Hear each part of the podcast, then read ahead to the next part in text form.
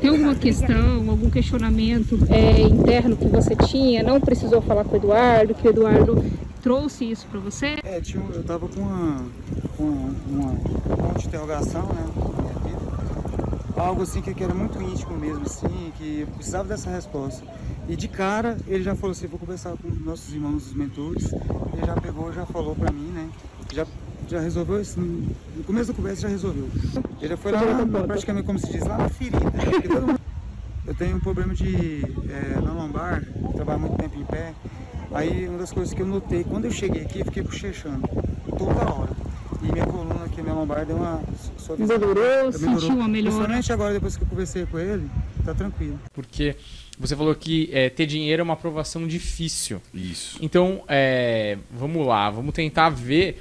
É, o cara que começa a ganhar dinheiro, uma boa maneira. Eu acho que, eu concordo com você que, pô, você quer ter uma lancha, se você trabalhou para é. isso, ué, o que, que, tem a ver? É, mas a questão é: o dinheiro é uma aprovação difícil porque, que nem você falou, você pode acabar gastando com muita groselha aí e é. mal gastar. E mal, dinheiro mal gasto acaba sem dinheiro. Mas a questão é: existe no Espiritismo uma responsabilidade para com o dinheiro que você ganha para você ajudar o outro, para que você. Porque quando você tem dinheiro, você está muito confortável e ajudar ou ser ajudado é desnecessário, é, né? Se você dá uma. Na verdade, existe sim. No Evangelho ele fala o seguinte: que todos os recursos são de Deus. Porque vamos pensar o seguinte: daqui a 130 anos, ninguém que está aqui hoje vai estar tá sobre a terra. Uhum.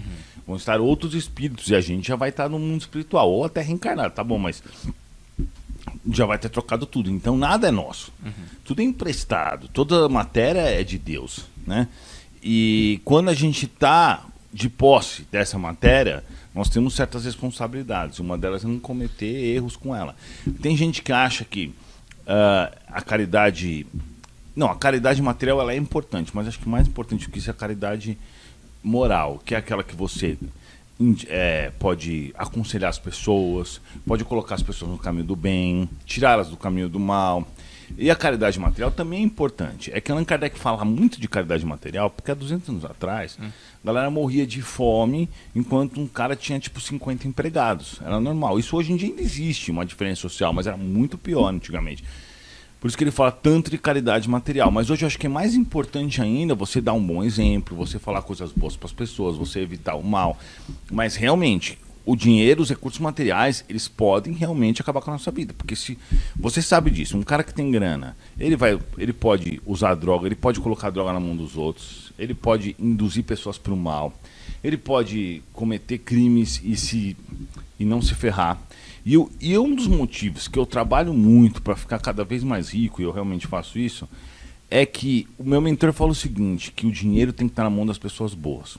Até hoje, o dinheiro, na maioria das vezes, está na mão das pessoas ruins. Você vai lá, vai ver. Você cata uma lancha dessa, lá, vai lá onde eu moro, lá em Balneário Camboriú, pra você ver as festas que os caras fazem. Hum. É droga pra caramba e tudo, não sei o quê.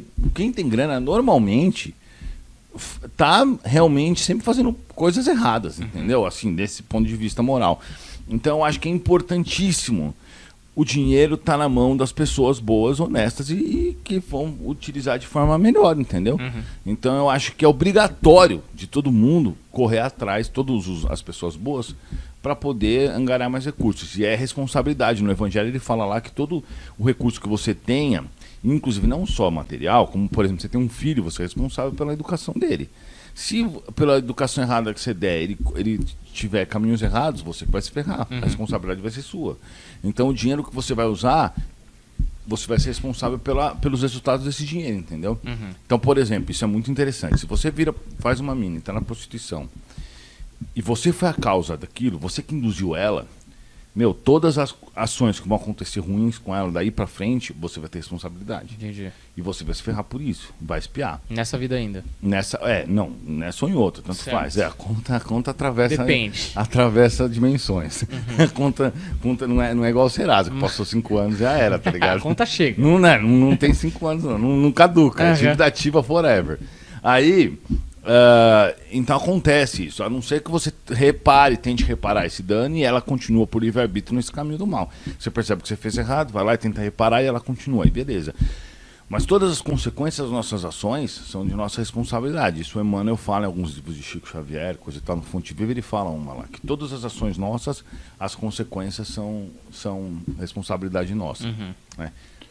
Tipo assim, é, eu acho interessante você falar abertamente sobre isso, porque muitos dos líderes espirituais eles não falam e eles fingem que eles são humildes e pobres, assim, né? Não sei É. se humilde é a palavra, porque humilde também é uma palavra que está mal usada, né? Mas o pessoal se finge de pobre e aí isso deturpa até a mensagem que ele está transmitindo, Exato. né? Porque É. o cara que te acompanha, ele gosta do que você fala, porque ele tem Sim. claramente, olha, a minha vida é desse jeito, eu sou assim, tá ligado?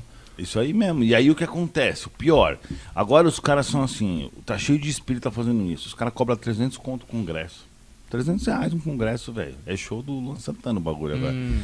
E aí, meu, estão desviando totalmente o propósito do espiritismo. E você acha que esses caras são simples, humildes? Não, claro que não. Se eles estão arrancando grana desse jeito das pessoas, eles querem saber de dinheiro. Então, assim, você vai lá no centro espírita, não tô criticando quem é simples e humilde. Beleza, cada um faz o que quer, né? Mas, tipo assim, os caras demonstram uma coisa, mas na verdade eles são outras. Então, assim, eu acho que tá na hora da gente. O que eu penso é o seguinte: tá na hora da gente catar o espiritismo e ser mais ativo em relação a isso. E colocar mais acima. Porque o que acontece? Federação Espírita, por exemplo, os caras são muito sem noção. Eles não fazem nada útil. Nada. O livro dos caras é caro pra caramba. Não se sabe pra onde vai o dinheiro. Os caras têm, detêm o direito autorais, os direitos autorais do Chico Xavier. Então é é uma grana violenta, porque o Chico Xavier abriu mão de tudo. Sei lá o que, que esses caras fazem, mas se você vai hoje numa livraria, pode qualquer livraria, você vai encontrar lá livro de Umbanda, um monte. As capas super bonitas. Livros evangélicos, um monte. Livros católicos, um monte. Livro espírita, você não encontra. Aí você encontra um ou outro jogado lá no meio, escondido. Tipo, eles não têm nenhuma política comercial. Eles, eles parecem que não estão nem aí pra nada. Só que eles ganham muito dinheiro. Eu já comprei tanto livro espírita que eu sei que o custo de- dos caras é 2, 3, 4 reais. Eles vendem a 30, 40, 50 reais. Que que, é- onde vai esse dinheiro? Então sabe-se lá o que, que esses caras estão fazendo. Mas com certeza coisa útil eles não estão fazendo. Porque senão já teria aparecido. Não sei se vocês estão juntando dinheiro pra comprar uma ilha e transformar na ilha do espiritismo. não, eu não sei se os caras estão desviando ou não. Não tem esse conhecimento, né? Eu tô até esperando, até hoje esperando os caras da federação me convidar para saber o que tá, faz... tá sendo feito. Mas eu acho que deve ser uns anciões que realmente não têm esse interesse de fazer nada e ficam lá. Eu sei que eles têm um prédio gigante, que nem há necessidade disso, deve ter um monte de cabide de emprego, deve ter um monte de coisa errada, como todas essas coisas. assim. Sim. Imagino eu, né? Mas é assim, de fato, o que o que tá faltando no espiritismo é isso. Então, como que o espiritismo vai andar desse jeito? Você não vê a Umbanda tá ganhando espaço, mesmo sem ter tanta organização como deveria ter, sem ter uma federação como tem o espiritismo. E eu acho ótimo que uma, uma religião espiritualista ganhe espaço, né? Mas eu sou espírita, não sou umbandista.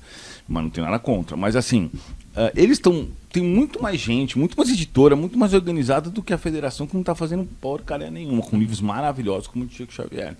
Então, assim, eu acho que falta muita coisa pro Espiritismo. E o que eu tento fazer é tomar a frente, embora não seja quase nada, né, nesse processo todo, mas o que eu tento fazer é isso. Eu estou montando uma editora, vou montar uma editora, vou entrar com o processo, vou tentar pegar os direitos autorais, vou fazer um monte de coisa agora.